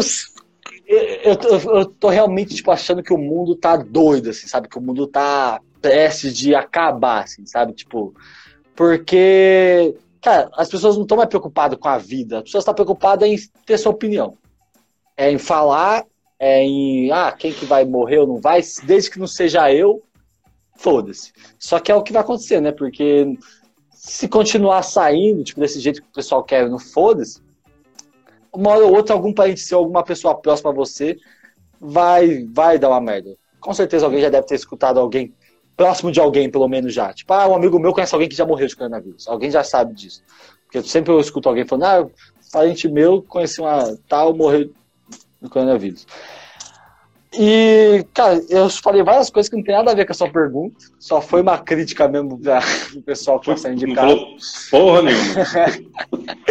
Mas agora, para ajudar mesmo a ficar em casa, é, eu acho que uma coisa que eu comecei a fazer, que eu tô tentando, cara, é umas coisas mais difíceis que eu parecia fácil, que eu via o pessoal fazendo, meditação.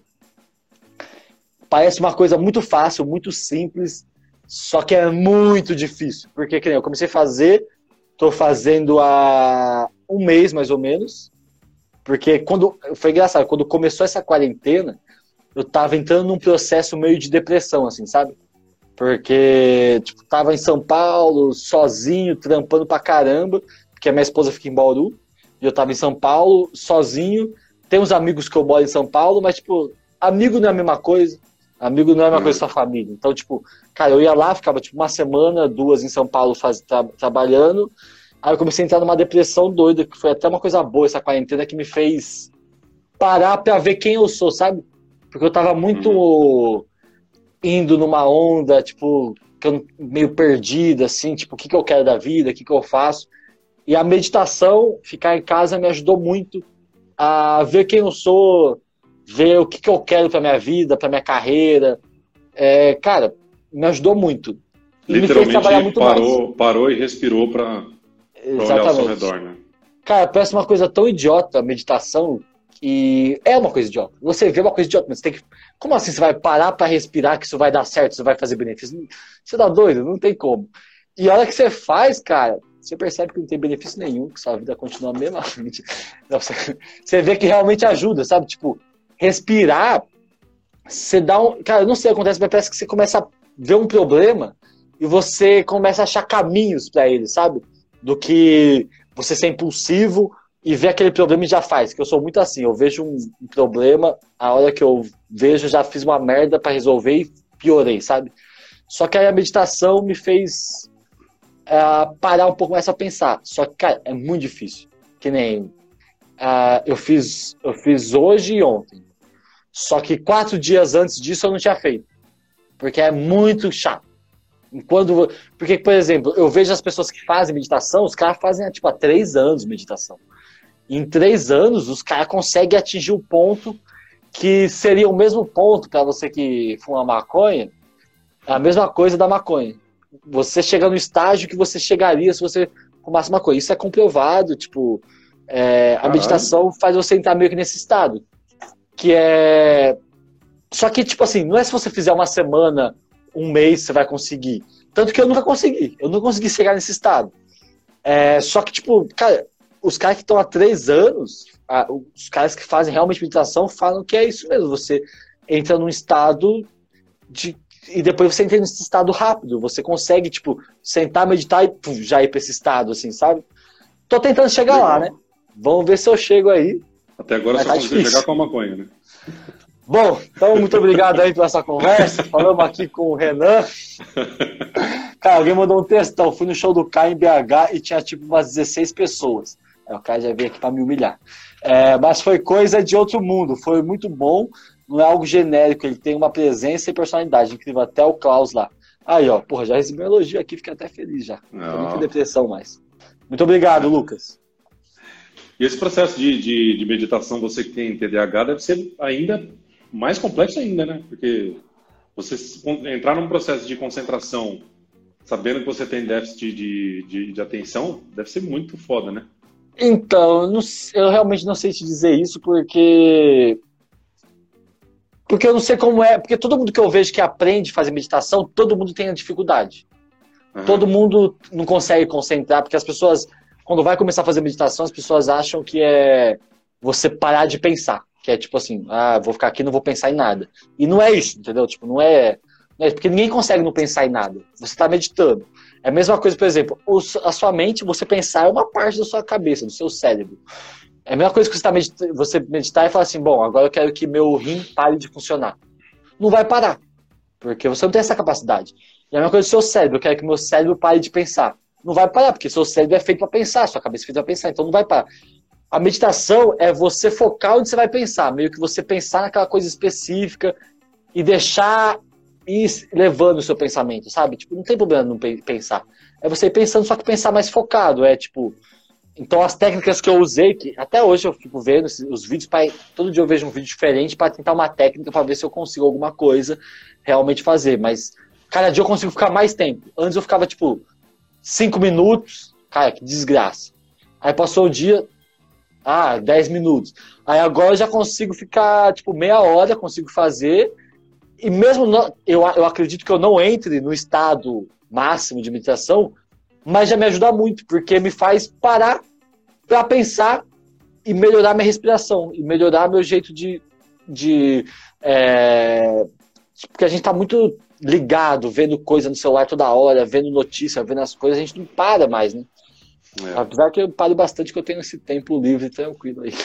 o pessoal tá, tá, pedindo a mágica do elástico. Que que é essa, cara, é? a mágica do elástico. Deixa eu, cara, tem dois ah, elásticos. Você mostrou, você mostrou isso daí no primeiro. É, eu ensino essa mágica. Eu vou fazer ela. Eu vou torcer pro elástico não arrebentar, que tem dois elásticos aqui que estão aqui, faz uma cota. A mágica é o seguinte, ó.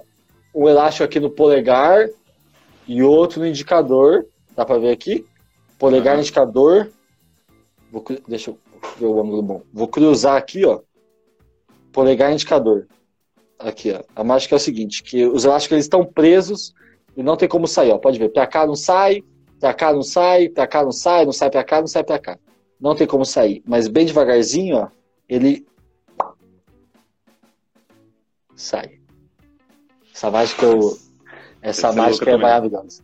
Eu amo essa mágica. Eu, o, que eu, o que eu mais gosto dessa mágica, toda vez que eu faço, todo mundo pede para fazer duas vezes. Só que mágica não pode fazer duas vezes, porque normalmente a pessoa pega e olha para outro lugar.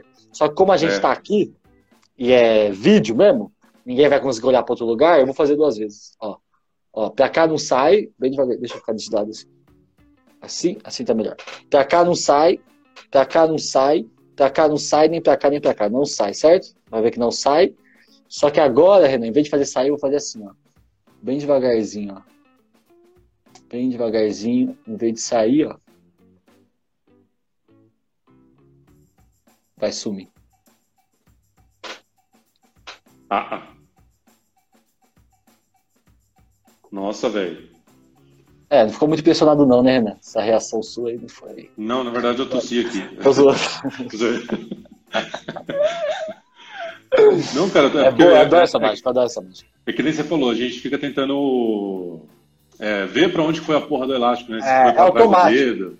É. é automática. A reação das pessoas é é querer descobrir, assim, é querer desco... é meio automático, né? Eu acho que deve ser instinto, não sei. Eu acho que ninguém gosta de ser enganado, né? Só que é, é a enganação pro bem, né? A enganação da alegria. Deixa eu. Cara, vamos ver se, tem, ver se tem outra. Ah, tem com caneta. Aqui, ó. Da caneta eu não lembro. Caneta que é. Eu gosto muito dessa. também para ver.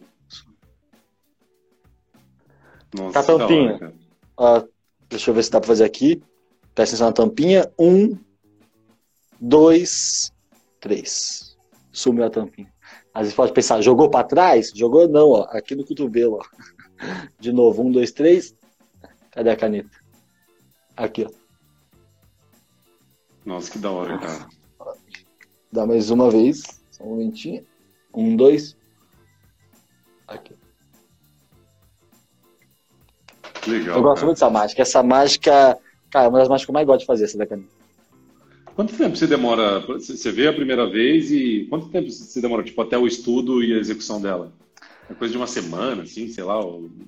Cara, depende tudo... da complexidade também, né? É, depende da complexidade da mágica, da técnica. Porque, por exemplo, às vezes, uma mágica de baralho que eu já aprendi, por exemplo, eu já sei, já sei uma técnica para fazer a pessoa, para adivinhar uma carta. Eu já sei a técnica para adivinhar a carta de alguém, por exemplo. Então, com essa técnica, eu posso fazer vários tipos de revelação de cartas.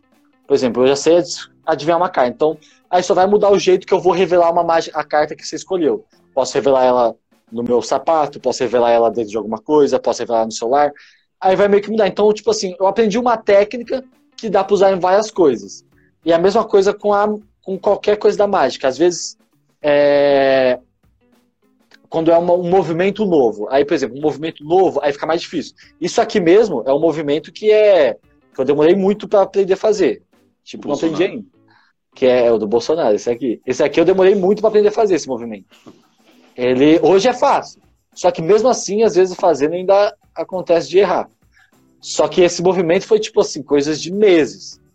Porque não é tipo, cara, você vai fazer e já vai conseguir fazer. Porque o mais difícil é o que eu te falei, é o negócio da confiança. Se você não está confiante na mágica, você vai fazer ela muito pior do que você faria sozinho. Ou na frente de espelho na sua casa. Então, tipo, você vai tremer, você vai ficar nervoso e já vai ser uma bosta. Ah, uma outra aqui que eu lembrei, ó. Tá vendo a moeda? Um, é. dois, três. Dentro da tampinha. Essas tampinhas, essas canetas tem um diferencial também que. Cara, não é pra cair no chão. cara, eu acho que tem uma. Puta, é muito da hora isso, cara. Você, você falou assim que às vezes você pensa que.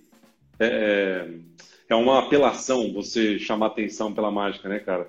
Mas é, é, que é muito legal. Assim, parece, o problema é que parece fácil, né? Mas, isso. É... Então, sabe o que é engraçado? Que antes eu pensava isso, assim, que era eu tinha até uma coisa que eu falava, que toda vez que eu fazia show com outros comediantes, eu meio que eu descia do show, do palco, aí alguém. Tipo, que é, é, muito difícil a gente receber elogio. A gente não sabe muito receber elogio. O, eu, eu nunca soube receber elogio. Então eu descia do palco, aí as pessoas falavam: caramba, que legal. Tipo, outros comediantes que estavam no, no palco, no camarim, sabe? Ah, caramba, seu show foi muito foda. Aí automaticamente eu já respondia assim: ah, mas também tem mágica, né? A mágica. Tipo assim, meio que desvalorizando o meu trabalho como se fosse uma coisa fácil. Porque é fácil para mim, porque eu treino. Então eu acabava achando ser uma coisa fácil. E eu mesmo desvalorizava meu trabalho. Aí com o tempo, agora, tipo assim, ainda tô nesse processo de aprender a receber elogio, aprender a. Tipo, cara, realmente eu consigo fazer um negócio. Tipo, eu consigo. Eu aprendi a fazer isso, consigo fazer um, uma coisa diferente que as pessoas fazem. E eu achava que era realmente uma coisa apelativa usar a mágica. Só que hoje eu não acho. Hoje eu acho que é tipo, cara, é muito mais foda fazer o que eu faço, porque além de eu fazer a piada, eu tenho que me concentrar para fazer a mágica. Então eu tenho que treinar muito mais do que só fazer uma piada, entendeu? É Aí hoje minha cabeça mudou muito, porque hoje eu acho muito mais difícil o que eu faço do que seria só fazer o stand-up. E antes eu não achava, engraçado isso. Antes eu achava, não, porra, mágica é engraçado.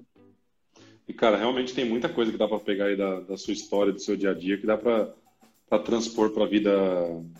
Eu vou salvar essa live e fazer uma palestra só dessa live aqui. E todas as lives nossas vai pro YouTube, viu? Vai pro canal da. da ah, vai? Ah, que ótimo. Vai. Depois eu quero ver essa live lá para ver quanta merda eu falei. Agora, uma curiosidade minha é, da, da mágica. Você falou que quando você pegou, pegou a técnica de saber qual é a, a, carta da pessoa, você consegue usar essa técnica para várias mágicas. Eu lembro de um vídeo que eu, que eu achei bem legal, aquele que você faz na Paulista para as pessoas lá. Você até zoou que você tá. Que o Pyong Lee tem um monte de pessoas lá junto ah, com ele. Ah, sei, sei. Ah, eu dou essa mágica. Quer que eu faço ela? Cara, Vai eu fazer acho muito foda essa mágica, velho. Vou fazer essa mágica então. Eu vou fazer, vou fazer com você, porque já que você. Você lembra exatamente como ela é? Não você deve tem lembrar. escolher né? uma e, e, aí ela sobe, né? Pro baralho, né? Então, é bom que você não lembre. Fala que não lembra. É... Ah, não lembro. Esqueci completamente. Boa. Vamos lá. Eu vou passar aqui o baralho. Você manda eu parar. Eu vou ter que fechar o olho. Não, não precisa fechar o olho, não, porque eu vou ter que assinar a carta. Então não vai adiantar nada. É, vou lá, escolhe uma você. Pode olhar e escolhe qualquer uma. Mais perto. É... O... o Rei de Copas. Rei de Copas. Vamos pegar uma que não tem uma figura, que geralmente a pessoa só escolhe essas cartas merda. Que essas cartas, eu vou te explicar por que é ruim, Renan. Essa carta tem uma figura nela. Para assinar, eu vou assinar em caneta vermelha. Vai ficar uma bosta, ninguém vai ver nada. O que vai acontecer? Você vai acabar com o meu número. Então, ah, pode crer. vamos pegar outra. Vamos pegar uma mais fácil. Uma que tem, que dê para escrever. Se for preta, melhor ainda. Qualquer uma, não deixa eu te influenciar. É o do o 6 de ouro, é um 6 de ouro ali ou é um 8? As de paus. Qual? Essa aqui? Essa aqui? O cara manja. Isso, é. Essa aqui, 6 de ouros. Vamos Isso. fazer uma assinatura aqui, um desenho. O que, que você quer que eu desenhe? Fala qualquer coisa. Eu ia falar besteira, não... mas eu tô na página da minha empresa aqui. Não... É, melhor. E a falar, um... você vai ser demitido, né? Porque... É. Você que vai ser demitido. é, pode ser um coração um coração, aí vira um seis de ouros de coração, vai complicar a mágica. Cara, todas as vezes que eu faço essa mágica na live, a pessoa pede pra eu fazer um coração. Eu não sei porquê. Caraca. É automático. Aí, um coração. Pede pra fazer outra coisa pra não achar também que é combinado. Vai, pede uma outra, qualquer coisinha. Faz um. Vamos, vamos escrever Yankee. Isso. Yankee. Yankee. Boa. Dá pra ver também já, que na letra não é da melhor. Já estão subestimando aí, falou, essa daí é muito fácil. Aí, nossa, eu tenho uma raiva, porque eu nem fiz a mágica ainda. Aí a pessoa, porque viu algum mágico na vida assinar uma carta, acha que todas as mágicas do mundo é igual. Eu nem fiz nada. A pessoa nem sabe que mágica eu vou fazer. A mágica é assim, ó. Eu vou ficar um pouco mais em pé aqui, ó. ó da, o baralho, vou pôr sua carta mais ou menos aqui no meio do baralho. Mais ou menos aqui no meio, ó. Mais ou menos no meio mais ou menos? Tá mais ou menos no meio? Sim. Mais ou menos? Pode ver, ó, não é a última carta e também não é a primeira carta. Normalmente o pessoal fala, ah, é a primeira carta, mágico grava. Não é a primeira. A mágica é simples. Quando eu estralo meu dedo, sua carta sai do meio, sobe e aparece na primeira carta. Um, dois, três, estralei o dedo. Pronto, subiu. Nossa, É velho. Essa, É mano, muito essa aí. Só que dá pra fazer ainda melhor. Que eu vou fazer bem devagarzinho agora, ó. Bem devagarzinho. Deixa eu ver a iluminação pra não ficar ruim. Sua carta assinada, certo? Vou pôr ela bem devagarzinho aqui no meio. Bem devagarzinho pra você ver aonde ela tá. Bem devagarzinho. Posso pedir pra você empurrar aqui, ó. Vou fingir que é você, tá bom? Ó, empurrando. Boa. Empurrei. Empurrou, ótimo. Agora sim, com o passo de mágica, ela sobe. Não entendeu Cara, nada, essa né? é, nossa, muito foda, Calma velho. então, calma que eu vou deixar de um jeito um pouco mais complicado, que eu vou deixar ela aparecendo assim, ó, ó, vou deixar ela assim, ó. Tá vendo ela aqui? Sua carta, essa é Aham. ela ainda. Ó, a sua carta, eu vou deixar ela pra frente assim, ó. Pra frente, ela vem assinada no meio desse monte aqui, ó. No meio desse monte, vou deixar ela pra frente assim. Dá pra ver? Pra frente. Bem devagarzinho, poderia pedir pra você empurrar de novo. Foi? Tá ótimo. Agora, um, dois. Subiu. Calma aí, subiu. Ah, ah, subiu demais, subiu demais. Não. E pra finalizar, não, mas o outro jeito que eu gosto de fazer. Tá vendo ela? Dobrada. Vou deixar a sua carta agora dobrada. Ó, dobrada. Em cima do baralho. Vou pôr ela aqui no meio, dobrada, tá vendo? Agora não tem como mudar de lugar, porque você tá vendo que ela tá dobrada. O baralho por cima, bem devagarzinho, Renan. Bem devagarzinho, ó. Bem devagarzinho. Não vou nem me movimentar mais, não vou nem sair daqui. Um, dois, assopra, Renan. Eu não acredito que você assoprou. Mas estou muito feliz que você fez isso pela gente. O que, que a pandemia não faz, né? Um, dois, três. Subiu. Cara, Dobrada. nossa, cara, essa é a minha Eu- preferida, velho. Eu adoro essa mágica. Eu gosto de finalizar de um jeito diferente, ó. Que ela tá aqui no meio, ó. Tá vendo ela aqui? A sua carta no meio, que normalmente, ó, só para deixar claro que ela está no meio do baralho. Normalmente o pessoal fala assim: ah, o mágico ele usa a manga para esconder as coisas. Eu gosto de provar que eu não. Aham, aham. Aham, aham. Aham, aham. Um. Subiu.